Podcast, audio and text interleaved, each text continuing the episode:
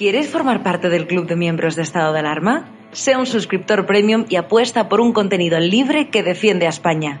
Te damos varias opciones. Echa un vistazo a las distintas categorías y dependiendo de la aportación que desees hacer, elige una. Con eso aportarás a que sigamos pudiendo crear este contenido. De parte de todo el equipo de estado de alarma, gracias por tu apoyo. Muy buenas a todos, espectadores de estado de alarma, ¿qué tal se encuentran? Yo me encuentro fenomenal, tratando de sobrevivir a ese reto de tox que me ha llevado hasta Estepona, hasta el magnífico Hotel Hell House Las Dunas, en la Costa del Sol, que la verdad que hace una temperatura muy agradable, las instalaciones del hotel son brutales, y si todavía no tenéis plan este verano, no dudéis en meteros en su página web, porque la verdad que vais a disfrutar muchísimo. Si os tenéis que quitar un kilillo de más, yo ya me noto un poquito ligero con mucho menos estrés y la verdad que tiene unas vistas inmejorables, el personal es exquisito, se come fenomenal y no pasa tanta hambre como alguno puede presuponer con un plan de tox. Hoy visto la camiseta de Estado Alarma Televisión, que ya sabéis que si queréis ayudar al programa podéis comprar por el módico precio de 24,95 euros en la página web estadoalarma.estado perdonen, www.estadoalarmatv.shop donde tendrán también banderas nacionales en la camiseta porque yo soy el inductor de este programa y yo quiero que este verano las playas de España luzcan no solo mensajes reivindicativos contra el gobierno, que también tenemos camisetas para ellos, sino también nuestra bandera nacional, sobre todo ante esta ola o oleada nacionalista que trata de esconder nuestros símbolos nacionales. Hoy tenemos un programa cargado, pero sin duda al tema que le vamos a dedicar mayor importancia es al pufo, a la presunta corrupción dentro del gobierno, dentro del Ministerio de Fomento José Luis Ábalos, donde el número de carreteras pues se le ha pillado una grabación presuntamente apañando un contrato con una empresa que iba a licitar una carretera. Es una auténtica vergüenza que estos del PSOE que echaron con una moción de censura, de la vergüenza, una moción de censura infame al que fue un buen presidente en términos económicos, Mariano Rajoy, que no en términos de la independencia de Cataluña, donde él pues fue demasiado complaciente bajo mi punto de vista con los nacionalistas catalanes, pues le echaron por la puerta de atrás por el escándalo Gürtel, y aquí tenemos ya un escándalo de corrupción dentro del gobierno y aquí no ha dimitido ni Dios. Aquí no ha hablado Ábalos, aquí no ha dimitido absolutamente nadie. Y me cuentan desde hoy diario que mañana van a seguir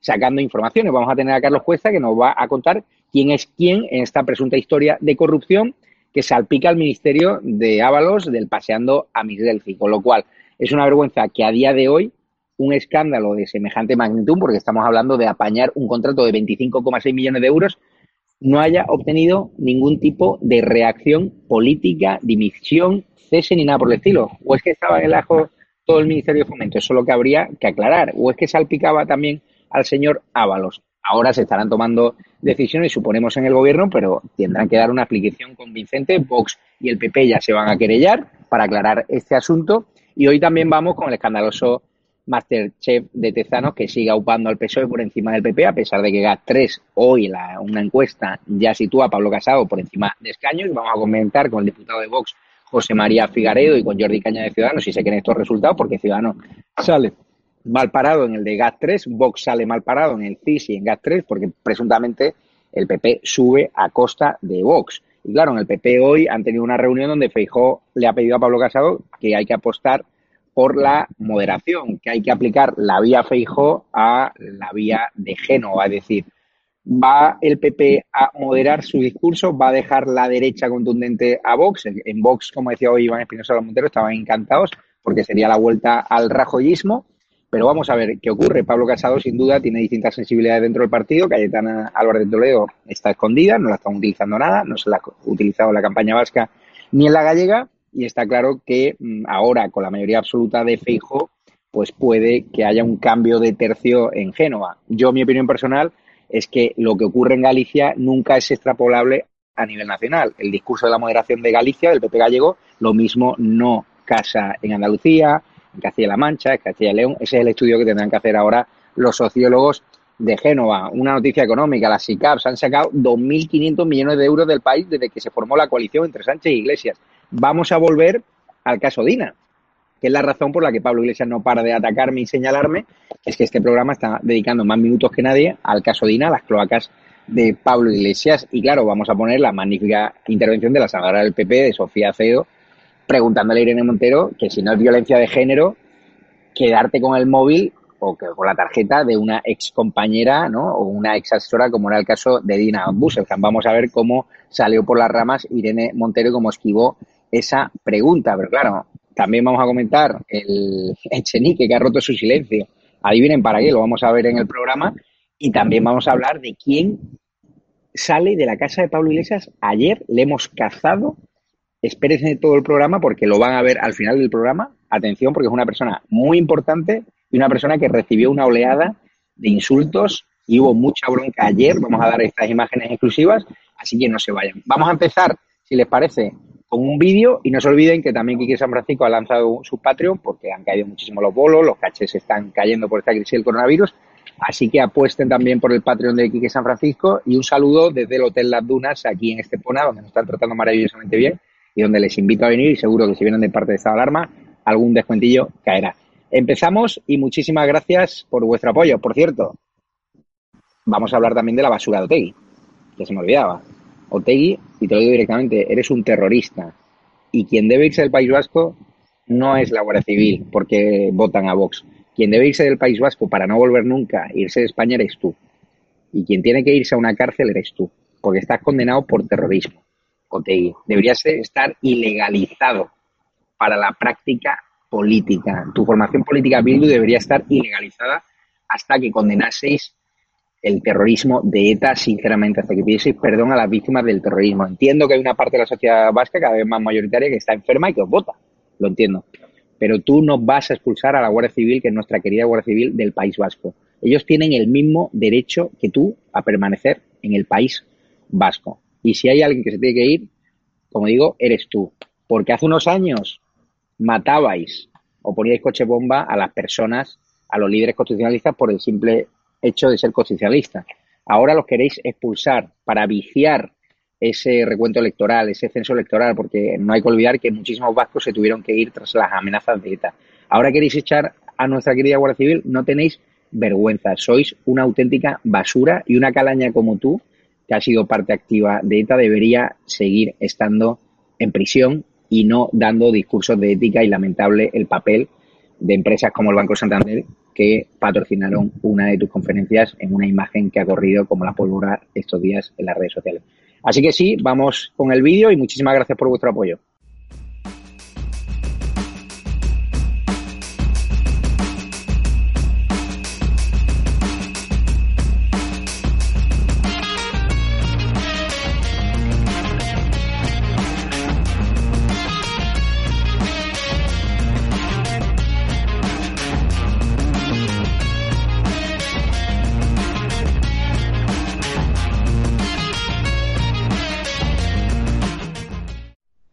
Soy Enrique San Francisco, salud, estoy con mi cerveza. Bueno, ya sabéis que los cómicos estamos en una situación ahora precaria, dadas las circunstancias. Y a mí me encantaría entrar en Patreon. Podéis contar conmigo para lo que queráis, consultarme, incluso podemos hacer hasta citas. Si son mujeres, mejor y bueno, eh, que os aprecio y que vamos a ver cómo, cómo va este tema, porque yo la verdad, por la edad que tengo, no tengo ni idea. Pero estoy encantado de estar en Patreon. Un abrazo y un beso de Enrique San Francisco.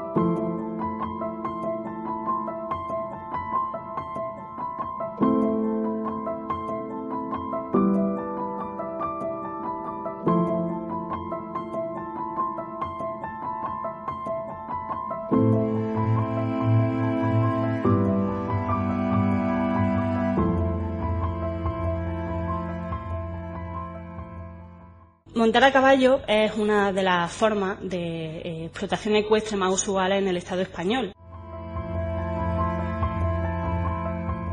Señor Iglesias accede al contenido íntegro de la tarjeta de memoria de su asesora y sin consentimiento ni conocimiento de ella, de ella, de su asesora, él decide que para protegerla va a custodiar esa tarjeta de memoria. Ni machitos ni padres en política que nos protejan a las mujeres, señora Montero, entérese.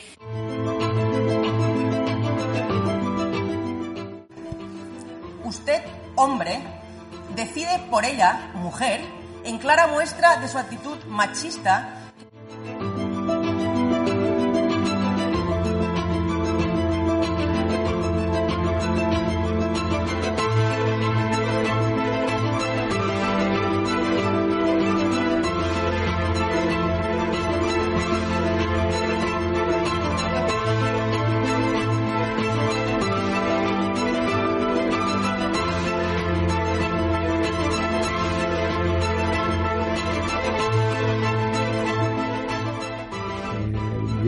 porcentaje de los votos de Vox se va allí donde votan los guardias civiles apasionados en este país.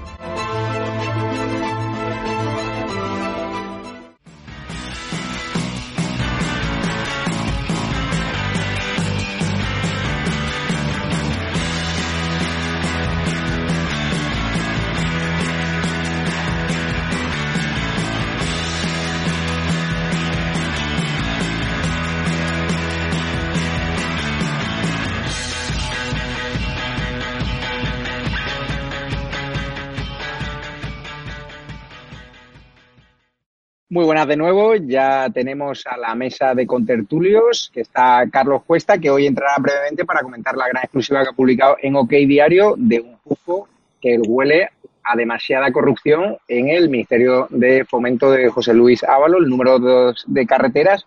Para el que no lo haya escuchado, si te parece, Carlos, ¿qué tal estás ante todo? Que no te he saludado. Muy bien. Muy liado, muy bien, supongo, ¿no? ¿El tema Sí, va a continuar sí. o no? Eh, no lo dudes. Y además con entregas muy gordas, muy gordas. Pues vamos a escuchar el corte de audio y lo comentamos contigo y luego saludo a José María Figaredo de, de Vox, a Jordi Caño de Ciudadanos y también Roberto Grande se sumará más tarde. Sí, hola, hola Manuel, bueno, Sí, Alfredo, ¿qué tal? ¿qué tal? ¿Cómo estamos? ¿Qué tal vais? Pues mira, yo estoy fastidiado. ¿eh? Te digo, Y- porque, vamos, desde que me ha llamado esta mañana. No hago más que darle vueltas a la cabeza. Me, he planteado los dos, uno delante del otro, ¿eh? comparando, y esto no hay quien lo coja. Por, ¿eh? Esto no hay, no hay manera de esto de ajustarlo. ¿no? No hay ajustarlo. Yo no lo puedo ajustar esto. ¿no? Y además esto es, esto es una cosa que, que luego es pública, la va a ver todo el mundo y yo voy a quedar como, no sé, como calzonazos, como un, no sé, pero yo no le puedo subir esos puntos porque, ¿Cu- porque vamos, ¿Cuánto tiene Matinsa? el Matinsa tiene 88 me parece Y, y el otro, y ¿a dónde lo tenía, puede y subir? el otro tenía 72 yo el otro ¿Y a dónde lo puede, a al dónde lo otro puede haciendo un esfuerzo, pero puedo subir 8 puntos, pero es que, es que me he apuntado, pero si quieres 80 no, repasamos. a 80 no, no cumplo las, las instrucciones que me han, Ya, me han pero, dado. Para el que no conozca la historia, sitúa a los personajes. ¿Quién habla? ¿Quién está al otro lado del teléfono? Porque esto es un escándalo que ya debería haber provocado la dimisión y alguna declaración por parte de José Luis Ábalos, el ministro de Fomento, ¿no? Pues mira, la persona que está con tono eh, de lamento, la persona que está esquiva y que no sabe qué hacer para librarse de las presiones, es una persona que responde a las siglas M. EY. Bueno, es un ingeniero jefe del ministerio, todo ocurre en el Ministerio de Fomento, y eh, toda la conversación eh, se circunscribe a una adjudicación de la carretera nacional, del contrato de conservación de la carretera nacional a la altura de Ávila. Es un contrato de 25,6 millones de euros, no estamos hablando de ninguna cosa pequeña.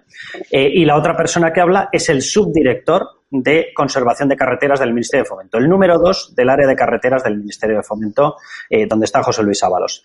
Eh, y esa conversación que vemos es un extracto de 17 minutos de llamada telefónica después de otra serie de presiones en las cuales ya directamente lo que observamos es una especie de bazar. O sea, yo es una de las cosas más nauseabundas que he visto en mi vida.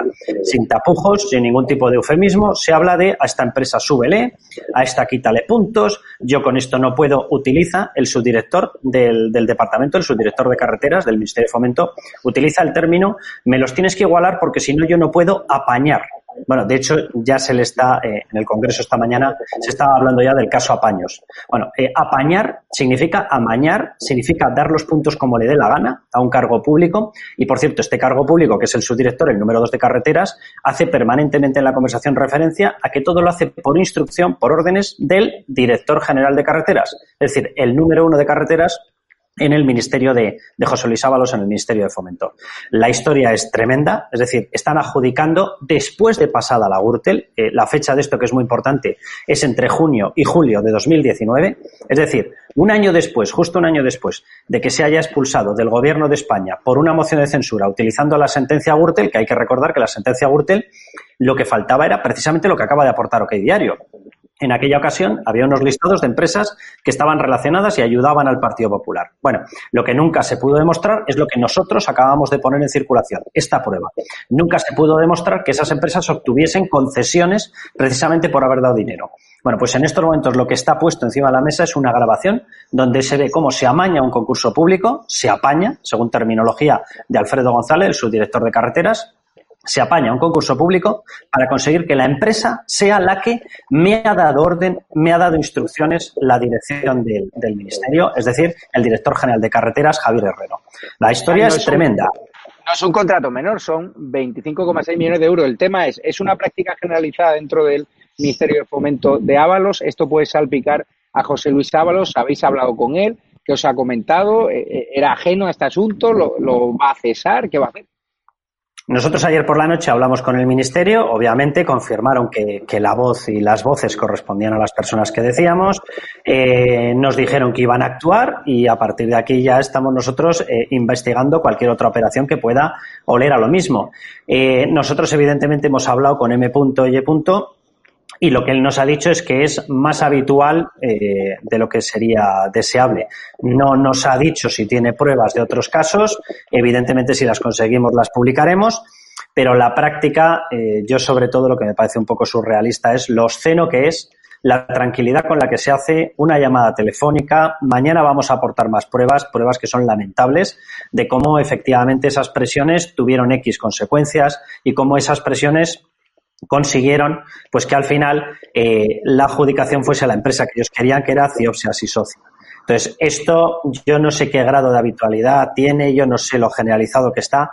Lo que sé es que hay, hay un señor que tiene un alto cargo, un alto cargo del ministerio, que se refiere a un altísimo cargo, y que todos ellos lo que dicen es tenemos instrucciones, el órgano de contratación ha decidido, tenemos instrucciones de dárselo a una empresa. A partir de ahí, amañad, apañad las calificaciones de todos. Si yo fuese Matinza, la empresa que se queda fuera teniendo todo el derecho del mundo, en estos momentos estaría instando a mi equipo jurídico, pero es increíble que un año después de que en España se haya echado por el tema Gürtel a todo un gobierno, el mismo Partido Socialista que se hinchaba la boca, que se inflaba la boca de decir no podemos tener un gobierno corrupto, un año después aparezca con un rastro de este estilo.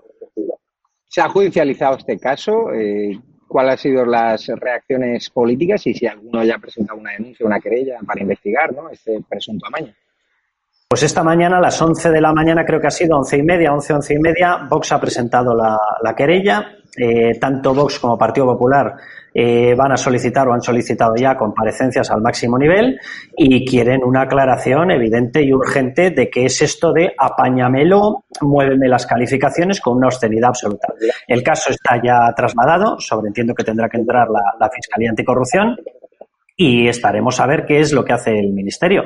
Si hay ceses, si no hay ceses, si hay respaldos, si hay actuaciones, investigaciones, qué es lo que hace la Fiscalía, pero vamos, desde luego la contundencia de las grabaciones es brutal. Yo tengo que decir que en muy pocas ocasiones había escuchado unos audios tan absolutamente obscenos y demoledores, sin ningún tipo de pues tapo. Pues Carlos, mañana te vemos, que seguro vas a sacar nuevas revelaciones aquí en estado de alarma. Te despido ya y voy doy paso a Jordi Caña. Muchísimas gracias. Un abrazo a todos. Jordi Caña de Ciudadanos, qué mal huele esto, ¿no? Lo que venía a regenerar la, política, este PSOE, ¿no? Del amaño, de la corrupción, de un caso que ya salpica, ¿no? Al propio Ábalos, al que paseó a Miss Delphi por la terminal de Barajas. Sí, huele, huele muy mal. La verdad es que la, las grabaciones son, son demoledoras. El Partido Socialista no venía a regenerar la vida política en España. Yo creo que el Partido Socialista lo que hizo fue, fue simplemente aprovechar un contexto para ocupar el poder a través de uno de, de Pedro Sánchez y de su ambición desmedida por, por el poder, ¿no? O sea, no, en ningún momento tenía una agenda regeneradora. Eso decía Sánchez. Bueno, pues es que de Sánchez, bueno, vamos a hablar en serio, ¿no? De la Sánchez da igual. Eh, aquí lo que, lo que pues, a mí me, preocupa es que eh, no haya habido ya un cese fulminante, porque es, o sea, no es, indefendible, ¿no? Es decir, es, es, demasiado evidente que ahí hay dos, dos personas que tienen responsabilidad pública, eh, que están hablando y una de ellas está, está pidiendo directamente que se cometa un delito. Entonces, eh, o sea, hay, hay poca duda, o sea, hay poco margen a, a, a, la interpretación política, es decir, se tenía que haber producido un cese ya. Si no se ha producido, es la, yo, yo espero que se produzca durante el día, ¿no? Pero si no, si, si, no es así, es cuando tenemos que empezar a pensar y a sospechar que detrás igual se, se, se juntan otras cosas. Porque sí que es cierto que cuando, o sea, esto es evidente que no es la primera vez que pasa. ¿No? Es, es, evidente que el tono, las formas de, eh, reflejan una, un, un, comportamiento que probablemente sea habitual, ¿no? Y eso es extremadamente preocupante. En un contexto donde además, ya te lo digo, desde el Parlamento Europeo no va para casa, Estamos a, días de poder confirmar un paquete de ayudas eh, financieras y de, inversión directa en los países para que se gestione adecuadamente, entre otras cosas, para infraestructuras públicas y que, y que se vea cómo se manosea obscenamente los recursos públicos, eh, eh, privilegiando a unas empresas frente a otras con a saber qué intereses, eso lo tiene que determinar la justicia, es extremadamente preocupante. ¿no? Y este es un gobierno, bueno, es que es Ábalos, es que, volvemos a lo de siempre, eh, el, el, responsable último de esto políticamente es Ábalos, de un ministerio tan importante como el de Fomento. Que Ábalos sea su, su ministro, pues evidencia el, el, digamos, el poco respeto que tiene el gobierno Sánchez acerca de, de la importancia, en este caso, por ejemplo, de la gestión de los recursos públicos e infraestructuras. Saludo ya al diputado de Vox, eh, Figaredo, que creo que estará en el Congreso de los Diputados saliendo por la vestimenta que trae, ¿no? ¿Qué tal, Javier? Sí, estoy efectivamente recién salido del Pleno. Eh, imagínese que usted es el número dos de carreteras y es un cargo de Vox. A usted allí, allí, o sea, ya le habrían crucificado, ¿no? En la plaza pública, ¿no?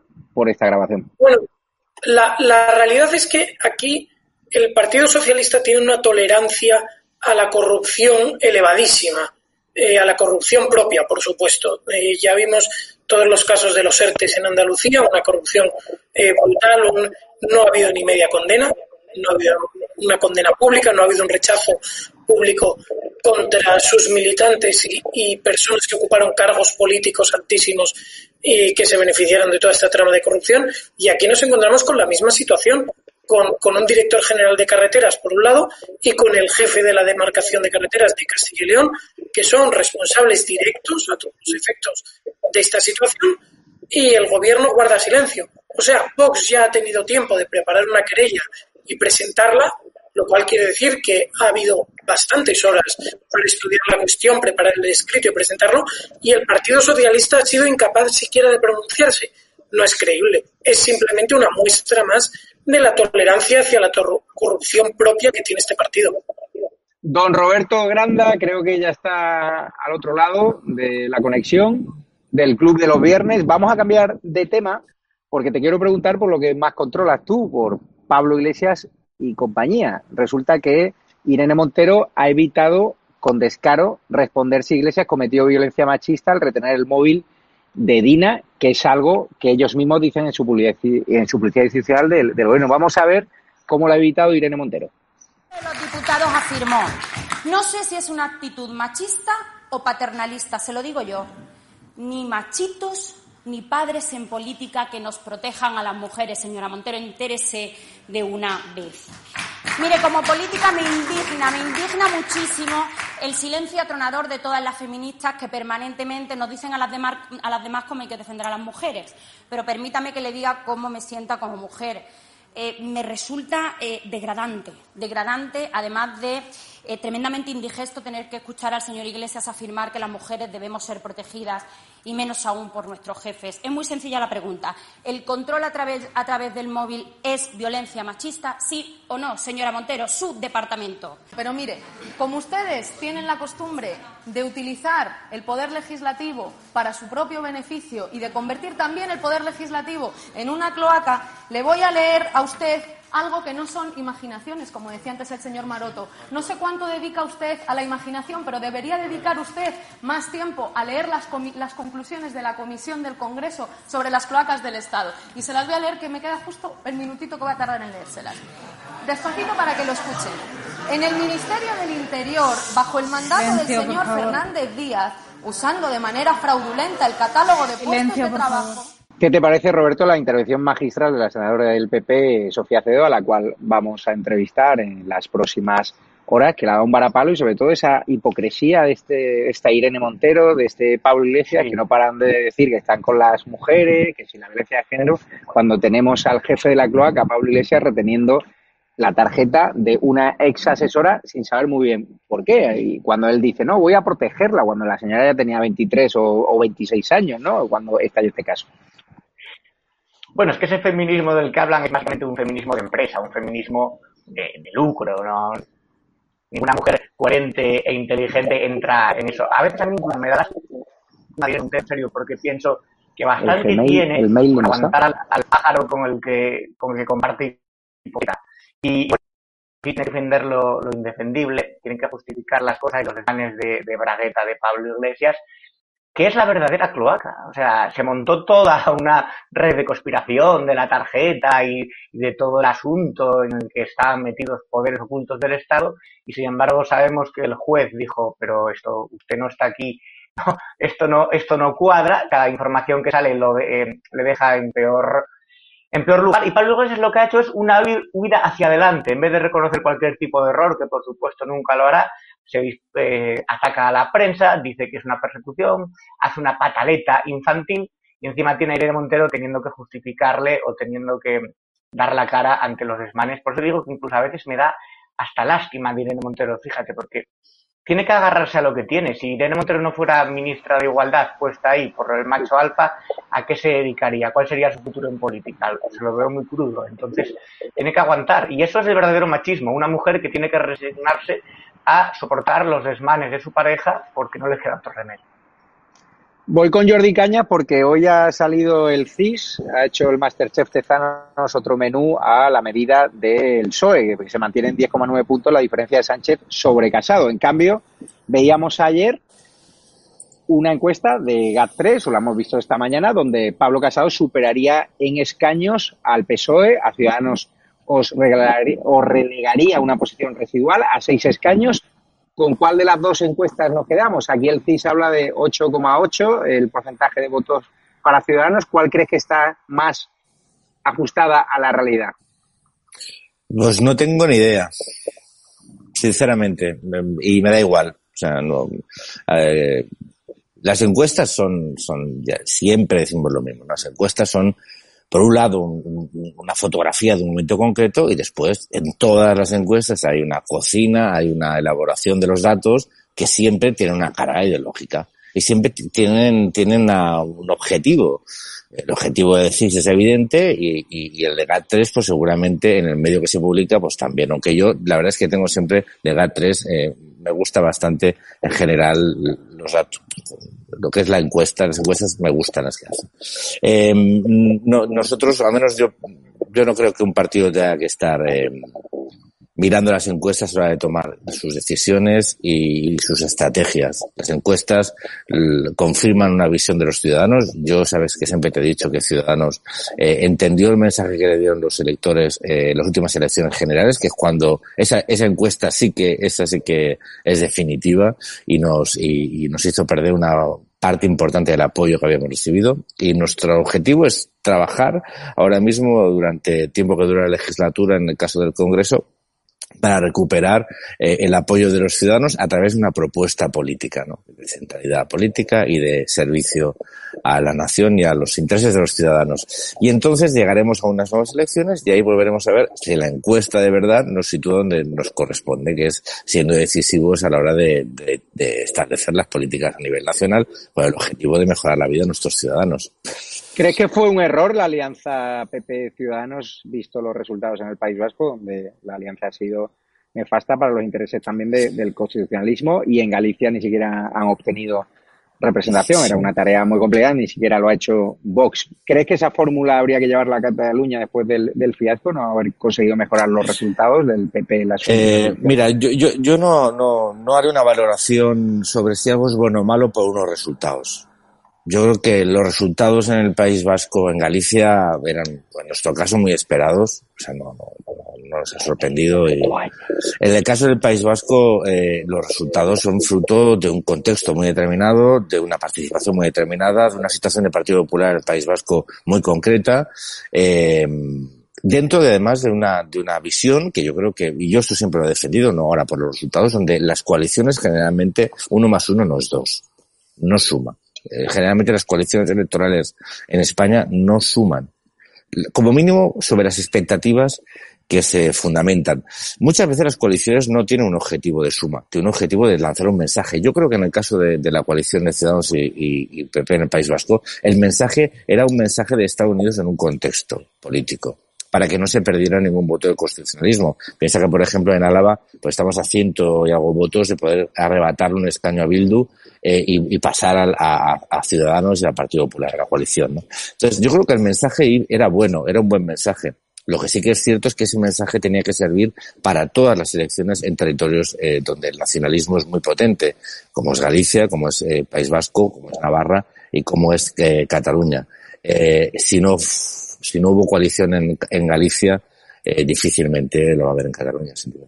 Me gustaría preguntar al señor Figaredo por ese nuevo menú del Chef Master Tezanos, como le llamo yo, que mantiene en 10,9 puntos la diferencia de Sánchez sobre Casado, pero sobre todo fijándonos en los resultados de Vox, que le quita prácticamente cuatro puntos, el PP sí que sigue subiendo, y también por el sondeo de Narciso Michavila en GAT 3, al cual se le acusa siempre a su proximidad del Partido Popular, que aupa al PP por encima en escaños del, PSOE, pero en cambio a Vox le hunde, es decir, que el PP, los de Casado, suben a costa de Vox. Es cierto, este sondeo no acertó vuestra presencia en el Parlamento Vasco. ¿Cómo se han tomado los sondeos en la Dirección Nacional de Vox?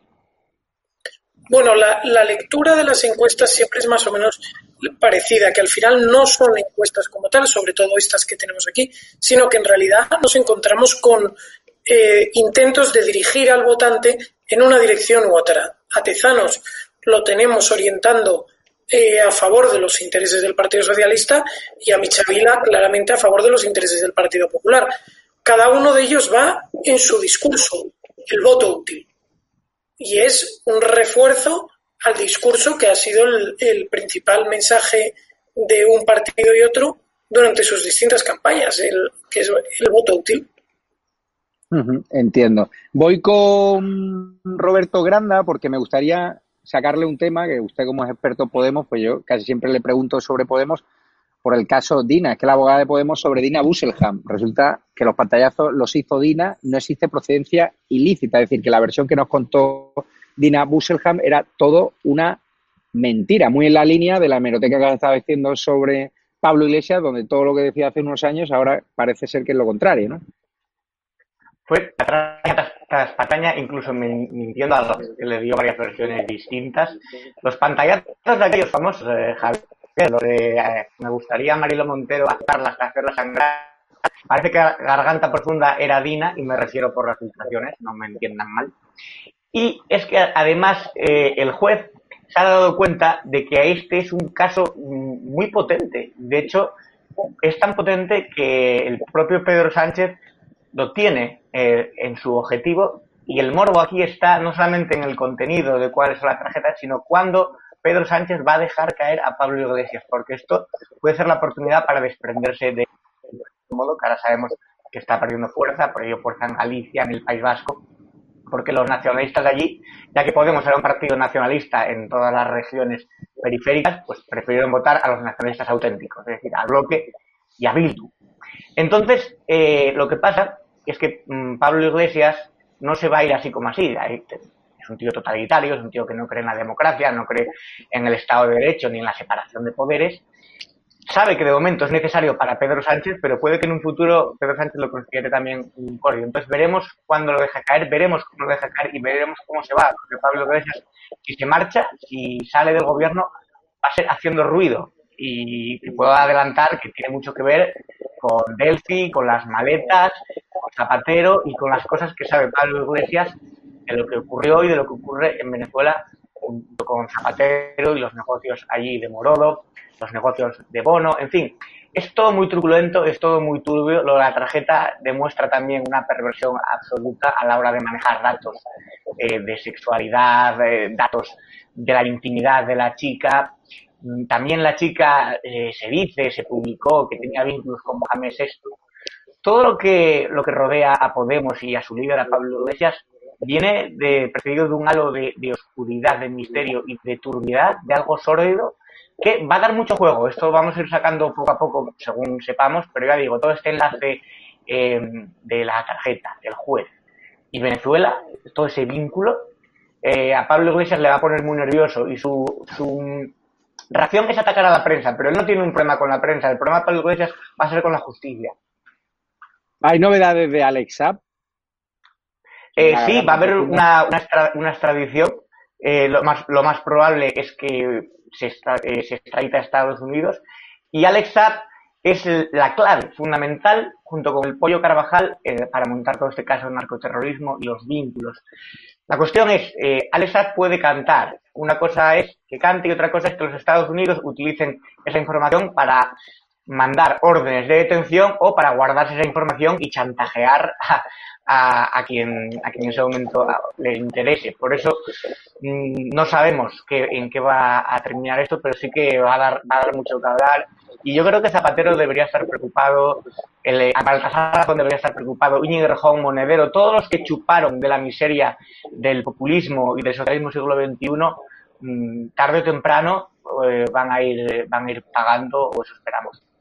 El miserable de Chenique resulta que ha roto su silencio sobre las elecciones gallegas y fíjense lo que ha dicho en este tuit después del varapalo de Podemos en Galicia y también el País Vasco donde perdieron gran parte de su representación a costa de los proetarras, ¿no? Para atacar a Feijó. Voy con... Es que eh, eh, lo de este hombre, en vez de atacar a su líder de Podemos, a Pablo Iglesias y pedirle que dimita, ataca a Feijó que ha barrido con mayoría absoluta. Voy con Jordi Cañas, hablando a Jordi, hablando de Feijó, precisamente hoy ha habido una reunión de la, de la Junta Directiva del Partido Popular donde Feijó le ha pedido al PP de Casado que apueste por la moderación. Ellos quieren, dicen que han huido de la política de tweets, no sé si lo dice por nosotros, porque nosotros somos muy tuiteros, pero quieren a los populares en un impulso gestor y también moderado en la formación. No sé si esa estrategia ya difumina la estrategia de Ciudadanos, que es un poco la vuestra, ¿no? De apostar por el centro, por la moderación por la vía Feijó, ¿crees que le va a resultar efectivo al PP o no? Bueno, antes cuando hablamos de las encuestas, eh, hay una idea que sobrevuela la política nacional que es el retorno al bipartidismo. Eh, amplísimos sectores económicos, una parte importante de los medios de comunicación quieren volver al viejo bipartidismo y a la comodidad del viejo bipartidismo. En, esa línea, evidentemente, todas las fuerzas políticas que vinieron a, significar cuál, cuál, había sido el bipartidismo, los problemas, la corrupción, la falta de estrategias para defender a nuestro país que había supuesto eh, pues, permanentes gobiernos eh, que se iban alternando son no una amenaza, pero es un enemigo, un enemigo a eliminar, ¿no? El Partido Popular tiene, tiene un problema, que el Partido Popular, primero, quien ha ganado las elecciones en Galicia ha sido Feijó, es cierto que es el Partido Popular, pero, pero Feijó ocultando la marca, o sea, Feijó ha ganado un Partido Popular que se parece muchísimo, cuando habláis de nacionalismo, oye, el, el, el, Feijó, el Feijó de Galicia es lo más parecido a un Puyol en Cataluña Es un partido con un tinte nacionalista y eso, en los debates que sabes, por ejemplo, el tema educativo con la presencia del castellano, es evidente. O sea, es, es la versión eh, gallega de un partido nacionalista. Es el PNV gallego y es la convergencia eh, de Puyol gallega. Es, eso es el espacio político. Y por eso y por, y por eso él oculta el Partido Popular y, oculta las siglas. Es una campaña de Feijó, ¿no? Entonces Feijó, a mí de lo que ha dicho hoy, lo que me quedo es con, algo muy interesante que ha dicho que él no tiene aspiraciones y que él eh, se ve, ve, eh, completadas sus aspiraciones políticas en Galicia. Bueno, eh, eso ya lo veremos. Ya veremos. Casado, Casado tiene un problema. Casado tiene a Vox por su derecha y tiene a, Ciudadanos por su izquierda. Ciudadanos ocupa el espacio de centralidad y Casado lo que tendrá que decidir es qué espacio, por donde quiere que en teoría crezca el, Partido Popular. Si por espacio de centralidad política, con lo que significará en alguno de la, la pérdida de algunos señas de identidad política o por, por, por, su derecha con Vox. Y lo tendrá que decir porque todo no se puede ocupar. Y eso, por suerte, espero que nunca más pase en la política española. Es decir, eh, los partidos políticos, el PSOE y el PP, no pueden ocupar todo el espectro político porque se ha demostrado que son incapaces de después desarrollar las políticas que el país necesita. Por lo tanto, el, el PP tendrá que decidir pero yo lo que te digo es que eh, Casado tiene que estar bastante preocupado con la estrategia de Fijo, que yo estoy convencido que cuando alguien dice no tengo aspiraciones, lo que está es manifestando que las tiene y muchas. Claro, Figaredo, a vosotros os hace un favor esta tendencia de Feijó, esa, esa recomendación a Casado de que vuelva a lo que era Rajoy. Estáis encantados. He visto un tuit ahí de Iván Espinosa de los Monteros celebrando la vuelta al rajoyismo ¿no? del Partido Popular. Bueno, a nosotros, a ver, ni nos viene bien ni nos viene mal, puesto que nosotros no, no nos medimos, no, no nos medimos, sino que no buscamos lo que es nuestro eh, beneficio electoral y electoralista eh, en, general. Esto yo creo que es una mala noticia. La vuelta de un Rajoy para España es una mala noticia, que no es la vuelta realmente, porque simplemente es quitarse una careta que desde el principio eh, había llevado el Partido Popular. Y, esto para España es una mala noticia, es algo que desde Vox ya sabíamos y es algo que en cierto modo motiva el nacimiento de Vox y espolea desde luego a Vox. Eh, encontramos en el PP un partido Morato, un partido que no se atreva a pronunciarse y que prefiere ponerse de perfil en muchísimas cuestiones, dejando eh, vía libre pues a, todo el nacionalismo que vemos que está subiendo eh, eh, a pasos agigantados en Galicia y en el País Vasco en concreto. Que al mm. final estos partidos están creciendo a la velocidad a la que están creciendo porque no ha habido una oposición frontal a sus tesis. No la ha habido ni por el PP, ni por Ciudadanos, ni por el PNV, que es absolutamente cómplice con ellas. Y la, realidad es que en Galicia lo que ha sucedido es que tenemos susto o muerte. Muerte es el BNG y susto ha sido el PP. Pues es una mala noticia. Es una mala noticia para los hispanoparlantes en Galicia, es una mala noticia para aquellas personas que quieren utilizar el castellano en la administración y es una mala noticia en general para la libertad de los españoles. Y lo mismo sucede en el País Vasco. Por cierto, tenemos a una diputada eh, de Vox que defenderá la opinión de tantísimos españoles y defenderá el uso del castellano en las instituciones, defenderá la igualdad de todos los españoles, etcétera, etcétera. Por cierto, Figaredo, ¿usted le recomienda también psiquiatra Antonio Papel, como hizo Iván Espinosa de los Monteros, a este periodista que va de ofendidito, pero que ya recomendaba psiquiatra a Carlos Iturgaiz tras el, tras el fiasco electoral? Bueno, Antonio Papel es eh, el clarísimo ejemplo del opinador progre que lanza sus insultos a diestro y siniestro, lanza sus recetas a diestro y siniestro. Él mandó al psiquiatra, efectivamente, y cuando alguien le contesta a él, monta en cólera. Monta en cólera y no es capaz de tolerarlo. Pero esa situación nos la encontramos también con Pablo Iglesias, nos la encontramos con Pedro Sánchez, que cada vez que alguien utiliza sus propios argumentos contra ellos, montan en cólera y son incapaces de, tolerarlos porque tienen un doble rasero y una doble vara de medir que es absolutamente intolerable. No sé si has visto la portada de una revista Mongolia, una revista de la izquierda más radical que no para de machacarnos, donde aparecemos Santiago Bascal, yo, Iván Espinosa Montero, Ortega Smith y también El Rey. No sé si has podido verla. No, no, la verdad es que no la he visto. No la he visto. Bueno, la vamos a ver en pantalla. ¿Y qué te parece esta campaña de estigmatización? Es decir, que se estigmatice a mí por cubrir los mítines de Vox, que se estigmatice a Santiago Bascal por ser un líder constitucionalista, que se estigmatice a la diputada por Álava de Vox retorciendo y tergiversando declaraciones que ha hecho un medio como el Correo para tratar de evidenciar que Vox está del lado de Bildu cuando eso no es así y ya ha matizado sus palabras a Maya, a la que le mando un fuerte abrazo. Esa constante campaña de estigmatización, al final, tenéis que estar un poquito hartos ya, ¿no? O reís ya. Yo me río de, Mongolia. No, no, risa, risa ninguna. Negre, aquí la situación con la que nos encontramos es eh, que la izquierda quiere a toda su oposición silente. Todas aquellas personas que puedan discrepar con sus ideas y con sus tesis, las quiere calladas. Y la estrategia para hacerlas callar, pues es la más básica de la historia, que es la intimidación. Esa intimidación empieza por chascarrillos, bromas, que van creciendo en insultos y acaban en la violencia física. Violencia física que nos encontramos, por cierto, en todos y cada uno de los actos de Vox en el País Vasco. Todos. Una violencia organizada, una violencia eh, absolutamente brutal, lanzando botellas, lanzando tuercas como puños, cargas policiales y esa misma violencia nos la encontramos con menos reincidencia, pero igual de intensa en Galicia. O sea, la realidad es que a Vox la izquierda le ataca de forma violenta sistemáticamente. Esto no sucede, y es importante reseñarlo, con ningún otro partido. ¿Por qué? Porque la izquierda encuentra en Vox una amenaza a sus tesis y a sus planes y trata de hacerla callar. con toda esa violencia, tanto contra los medios o en los mítines, lo que consigue es que los medios no publiquéis información contraria a las tesis progres y consigue que las personas que pudiesen estar interesadas no acudan a esos mítines. En definitiva, trata de silenciar las voces disidentes.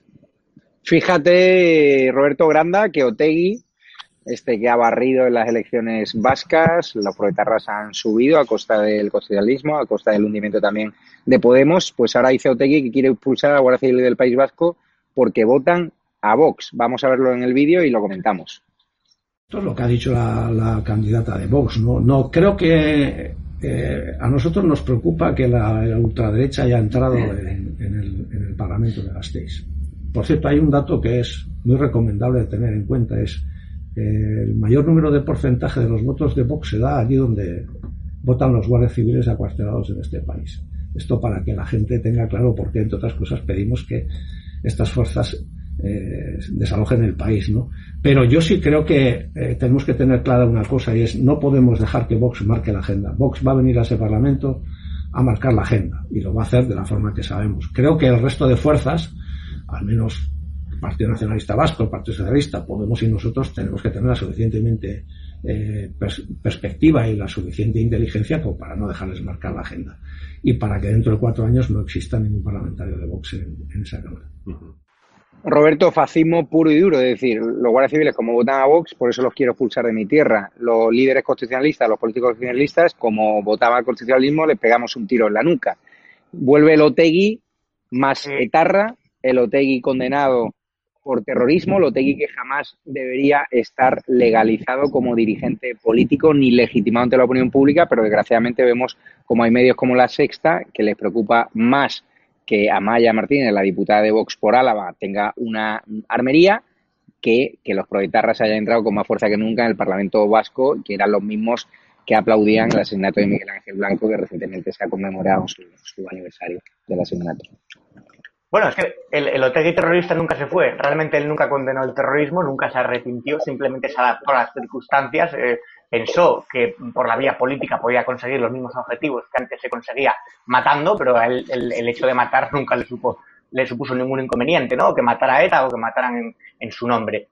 Eh, ¿qué, coraje da verle señalar a la Guardia Civil diciendo, pues en los sitios donde vota Vox porque está la Guardia Civil, echarlos de países, país esto lo hacían básicamente con, los, con, las bombas. Ahora eh, que ya no pueden, lo hacen de otra manera, de Alsasua, por ejemplo, que si creen por ahí te identifican, probablemente tengan una paliza entre varios, que por supuesto, en superioridad numérica y de camarilla y de esa forma cobarde que tienen de actuar los aberchales. Lo que me lo que es que Otegui tenga mm, tanta repercusión mediática, se ha blanqueado, se ha blanqueado constantemente, y un tipo, un terrorista, Roberto, más absoluto. Sí. Robert, ¿tienes problemas de conexión? Intenta resolverlo. Voy con Jordi Cañas. ¿Qué te parece el hombre de paz, como le llaman en Euskadi o en el PSOE a, a Otegui, más inflado que nunca, ahí dando lecciones y ahora queriendo expulsar a la Guardia Civil? Supongo el discurso es el mismo que van a copiar los independentistas catalanes, ¿no? Sí, me parece, me parece un asco sus palabras. Eh, bueno, que sí siempre me dan asco sus palabras. Es que en general el, me, me produce bastante asco que un terrorista condenado vaya dando lecciones absolutamente de nada. Eh, eh, es cierto que ahora no matan, pero desde luego que los avisos quedan, ¿no? Eh, y, hay un elemento que, se, que, se recuerda poco. Las más de 200.000 personas que tuvieron que abandonar el País Vasco por la limpieza ideológica y étnica que el terrorismo de Tarra provocó en el, en el País Vasco y en Navarra. Eso, eso también ha supuesto un cambio, un cambio de, de, de, sociológico muy relevante a la hora de entender el crecimiento, el crecimiento del, del nacionalismo y del independentismo separatista vasco, ¿no? Pero te digo yo, las palabras de Otegui son, son repugnantes, como son repugnantes las, las afirmaciones que hace. Solo quería hacer un matiz. Eh, lo digo porque muchas veces los compañeros de Vox que, que, intervienen en la tertulia se olvidan de algunas cosas. Eh, Vox nació en el año 2014, eh, Ciudadanos en el 2006.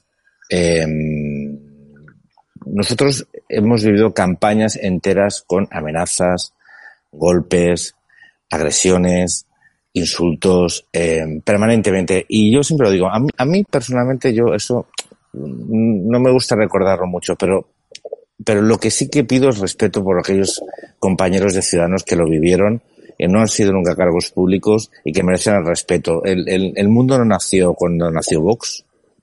Los que defendemos eh, nuestra tierra contra los separatistas no nacimos cuando nació Vox. Y antes de hacer afirmaciones como esas, yo creo que tenía que recordar un poco la historia. Pero no solo, no solo ciudadanos, ¿eh? los compañeros del Partido Popular y socialistas que dieron su vida por defender la libertad, también hay que recordarlos. Eh, la, lucha contra el nacionalismo no nació con Vox. Por alusiones, señor Figaredo. Por sí, matizar algunas sus palabras. Sí, Jordi, eh, bueno, eh, perdón, lo hago en general. Entiendo que haga falta colocar aquí la cuña política de ciudadanos, tiene mucho sentido, pero evidentemente yo no me estoy refiriendo a que nadie nunca, jamás en la historia haya vivido, ningún partido haya vivido agresiones por su ideología. Evidentemente que sí, vamos, y eso no me atrevería nunca a negarlo. A lo que me refiero, y es evidente a lo que me refería, y Jordi creo que eh, usted lo había entendido perfectamente, es a que a día de hoy el único partido que ha sufrido violencia sistemática ha sido Vox. ¿Y por qué ha sucedido esto? Porque todos los demás partidos del arco parlamentario no son vistos por el nacionalismo como una amenaza, porque todos están en ese consenso progre del que no salen. Es una tibieza tal que lo, los nacionalistas no los consideran una amenaza. Por eso, al único partido al que sistemáticamente, y repito sistemáticamente, todos los actos de Vox en el País Vasco han sido agredidos y lapidados a golpe de botellazos y de pedradas. Todos. Y eso lo hacen con Vox porque es al único al que consideran una amenaza. Y eso es una lectura que, que, que es cuasi objetiva. Yo no digo que nadie, ningún partido de la historia, es evidente, hasta concejales socialistas fueron asesinados, vamos, concejales y representantes del Partido Socialista, Socialista fueron asesinados por ETA, pero evidentemente no del Partido Socialista de hoy en día. ETA, Otegui y toda esta ralea no se, no se, o sea, no se esforzarían en gastar ni minutos de saliva en criticar a responsables del Partido Socialista actual, porque básicamente funcionan y se dirigen en la misma línea. Volviendo al tema de Otegui, Abascal ha escrito un tuit contra Otegui, contra los del tiro en la nuca. Esto es lo que ha comentado. Se sienten impunes gracias a Sánchez e Iglesias, que al final es que los de Bildu son socios de este gobierno bolivariano, con lo cual ellos, cuanto más apoyos tienen del gobierno de España, más crecen en el País Vasco, a pesar de que los propios proetarras atentan contra la tumba de Fernando Huesa, ex concejal socialista asesinado por ETA, a pesar de que los proetarras atentan contra la fachada de la casa de la líder del PSE, Idoya Mendía. Es que es el mundo al revés. El PSOE, el PSOE traiciona a sus muertos. Y es así. Dime, sí, pero la realidad en la que nos encontramos es que el abanico y el arco político en España ha llegado a un estado de indolencia total. Una indolencia que muchas veces encontramos también en la sociedad civil. Y el ejemplo más claro es, sacamos a Otegui haciendo unas declaraciones tan vergonzosas como estas. Una persona que está inhabilitada por pertenencia a banda armada para ejercer cargo público. Veamos cuál es el nivel de implicación de esta persona con el terrorismo. Pues bien, esta persona sale entrevistada en este programa y yo lo que no me explico es cómo todas las empresas que se anuncian en ese espacio mm, televisivo no descuelgan el teléfono ipso facto para decir que se retire toda la publicidad que se vaya a asociar con ese personaje. Y lo mismo puedo decir aplicando a este eh, eh, personaje presentador televisivo que se dedica a encubrir violaciones, a atacar directamente a Vox. Lo mismo, ¿cómo puede ser que las empresas continúen anunciándose en esos espacios televisivos? Pues bien, porque hemos llegado a un nivel de indolencia tal en el que nada tiene consecuencias. Todas las personas que quieren subirse a una eh, tribuna a decir barbaridades, sea Otegui, sea Jorge Javier Vázquez, o sea quien sea, a insultar a cuatro millones de españoles o a tantos otros millones de Está claro que te refieres también al Banco Santander que ha llegado a patrocinar una conferencia de OTI, eso me parece eh, vomitivo. Vamos a escuchar la puntilla que nos ha mandado Carlos Dávila para ir acabando y la comentamos. Esto lo que vamos a relatar se llama Fiscarse en las víctimas del coronavirus. Se celebra mañana el presunto homenaje a los contagiados y fallecidos por el COVID-19, también a los sanitarios que trabajaron como héroes en los momentos cruciales de la pandemia. Sánchez tiene la desfachatez de convocar este acto cuando ni siquiera se reconoce o él reconoce la verdad de esta tragedia, una tragedia monumental que ha afectado por lo menos a 260.000 contagiados y a 43.000 fallecidos, muy lejos, desde luego, de los datos con los que R, que R miente Sánchez y todo su gobierno a todos los españoles. Este acto fue convocado no para honrar a las víctimas, sino para presumir de su política contra el coronavirus quiso ser el protagonista, digo yo, de un funeral de Estado, así le llama, pero hoy se topa con la dramática realidad de un país que ahora mismo, en este momento, sufre 126, 127 perdón, focos infecciosos. ¿Habráse visto mayor desfachatez? Al rey le han ninguneado de nuevo, poniéndole en la invitación oficial del acto de mañana muy por debajo de sí mismo y el acto se va a celebrar, el acto se va a celebrar en la Plaza de la Almería, un recinto cerrado al que no podrán llegar, desde luego, la protesta de los miles de españoles que no es que estén enfadados con, con Sánchez y todo su gobierno, sino que les desdeñan absolutamente. Es un acto incivil, yo le llamaría mísero y mentiroso como todos los de Sánchez, planteado solo para su mayor honra y gloria, la honra y gloria de un individuo desdeñable, no para honrar a las víctimas, no para honrar a los cientos de miles de sanitarios que se han jugado la vida en esta tropelía trágica de la pandemia, no para ellos. Es Sánchez el que quiere sacar pecho en un momento realmente incivil. Roberto, ¿crees que tiene razón Carlos Dávila de que después de haber celebrado un funeral de Estado como Dios manda, de forma católica, con toda la plana mayor de los partidos políticos, salvo el presidente Fey que estaba, se inventó un viaje a Portugal?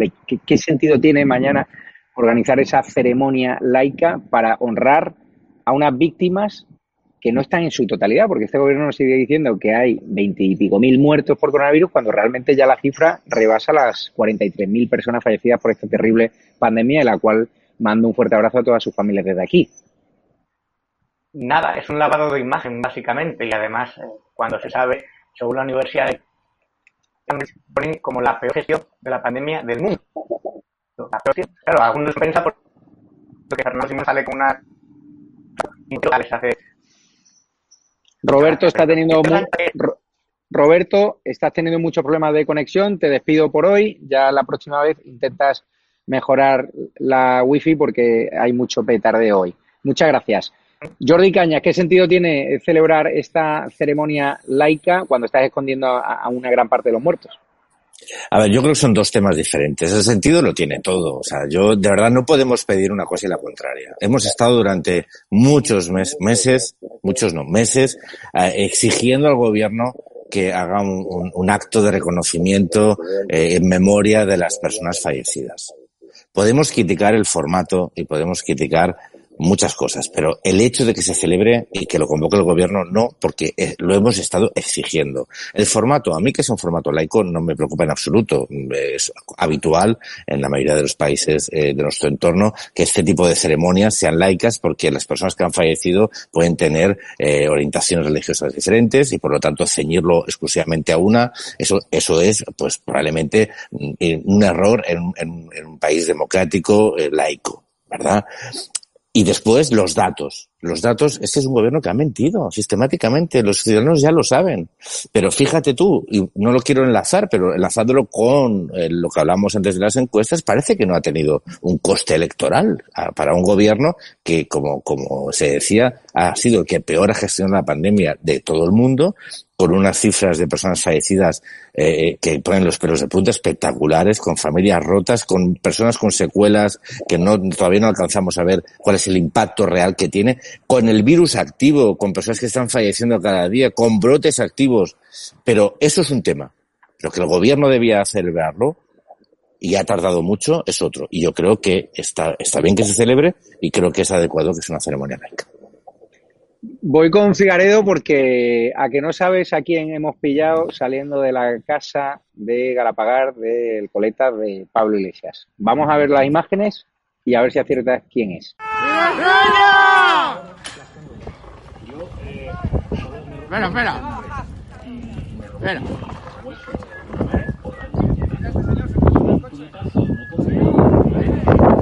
estaba filmando a mí. Estaba filmando a mí. No, a mí. Filmando a mí. A mí. usted, señor, para pedir que identifiquen a nadie? A ver, ¿qué autoridad tiene usted para pedir la identificación? Y me vas a identificar a mí también, majete. Venga ya, hombre. ¡Comunista! ¡Comunista! ¡Comunista! ¡Fuera! ¡Fuera! ¡Fuera! ¡Fuera!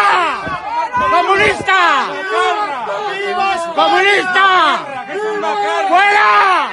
¡Viva España! ¡Viva España! ¡Fuera! ¡Viva España! ¡Viva! ¿A que no sabes quién es? ¿Te lo puedes imaginar o no? Sí, bueno, el, camarada Enrique Santiago. Es el vicepresidente de la Comisión para la Reconstrucción, de la cual Vox salió, abogado, antiguo abogado de las FARC, todo un demócrata, y ahí saliendo del casoplón de Iglesias. ¿Qué crees que, ¿A qué crees que ha ido ahí? Saliendo, parece saliendo con chofer. Negre, saliendo, con, chofer. y pidiendo la identificación de los manifestantes que cívicamente se están movilizando allí en, la casa de, de Galapagar. Bueno, no, me hace gracia porque la, actitud de Santiago es de nuevo este ejemplo claro del doble rasero de comunistas, etcétera, etcétera. Son absolutamente contrarios a la Guardia Civil, se quejan de la existencia de la policía, critican su presencia. Ahora, cuando quieren que la Guardia Civil se dirija para, de alguna forma, amedrentar a unos ciudadanos que le están eh, incomodando a él, pues perfectamente se sirve de esa Guardia Civil, se baja del coche con chofer para eh, amedrentar o obligar o ejercer un poder despótico que se ve como habla con unos ademanes eh, absolutamente mal educados a la Guardia Civil para que se pongan a identificar a personas. Usted va a identificar, usted va a identificar. No han visto, ¿ves? Es surrealista. Bueno, demuestra la hipocresía de la izquierda. La hipocresía y cómo en cuanto moqueta se convierten en dictadores a la mínima. Eh, señor Jordi Cañas, ya para acabar, ¿le parece normal que se estén multando hasta con 600 euros que incluso se esté deteniendo a las personas que están allí merodeando por la casa de iglesias y manifestándose ya no con cacerola porque se quejaban los vecinos y también los animalistas? Muy brevemente. No, me parece muy mal y eso sin duda atenta contra las libertades individuales. Eh, Me parece fatal. eh, coincido en el doble rasero, es decir, en los sketches democráticos, el jarabe democrático solo es para algunos y cuando lo, cuando se lo dan a otros eso es aceite de ricino, ¿no? Mira, la actitud de este señor bajándose del coche, eh, se pensaba que estaba en Venezuela y iba a poder llevar a la gente a la SEBIN. Pues es que, de verdad, ¿qué se piensan? ¿Dónde están? Que esto no es una narcodictadura, que esto es una democracia y los ciudadanos pueden estar donde les dé la gana. Eh, a mí lo- el, el- tono, ¿os imagináis esta gente, no gobernando, que están gobernando, ¿os imagináis estos, estos señores dirigiendo el país directamente, o sea, mandando, eh, eh, ordenando a la policía? Sea, iba- España iba a caer en una dictadura en, en pero nada, en, casi inmediatamente.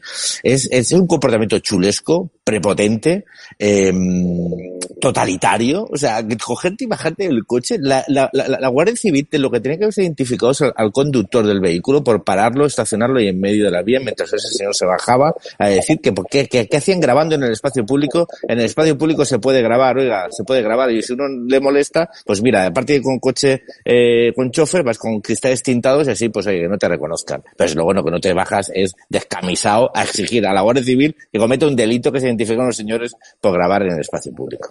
En fin. Sin duda, totalmente de acuerdo contigo. Muchas gracias, Jordi Cañas, desde el Parlamento Europeo en Bruselas. Gracias por tu trabajo, que a veces, como bien dices, se esconde aquí en los medios de comunicación, pero nosotros no nos olvidamos y por eso estás en estado de alarma. Además, la partida de la crisis económica se va a jugar en Bruselas, así que cualquier información está en tu casa. Y muchas gracias, diputado de Vox, José María Figaredo. Cuídate mucho y si vas a Asturias, disfruta de tu tierra y de tu gente, que es una tierra maravillosa y donde afortunadamente no hay proetarras como el País Vasco, que es una tierra igualmente maravillosa, pero ahora una parte de la sociedad está enferma, porque votar a los del tiro en la nuca y no a las víctimas, pues hay que estar un poquito enfermo. Muchísimas gracias. Bueno, te diré tristemente que en Asturias empieza a haber visos nacionalistas con la imposición del bable. Es cierto, tienes toda la razón. Un, un, un día, si quieres, dedicamos un programa entero al bable, porque me parece increíble que algunos quieran que se utilice la Cámara Autonómica teniendo un idioma tan bonito, que no digo que el bable no sea bonito, pero como el castellano, que entiende todo el mundo. O sea, no, no tiene mucho sentido. Y un saludo a todos los asturianos que ven estado de alarma y a todos también los defensores del bable, que para nada vamos en contra del bable, pero si puedes utilizar el castellano, que lo vais a entender todo, ¿para qué vas a meter el bable? No lo entiendo muy bien. Ya me contarás un día la polémica. Muchísimas gracias.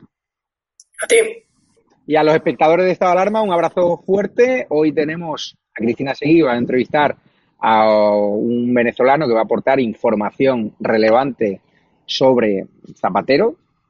También vamos a tener a las 12 de la noche a Carles Enric y a las 11 menos cuarto de la noche el segundo día de mi reto Detox, que aquí es maravilloso, desde el Hotel Las Dunas Naturhaus en Estepona.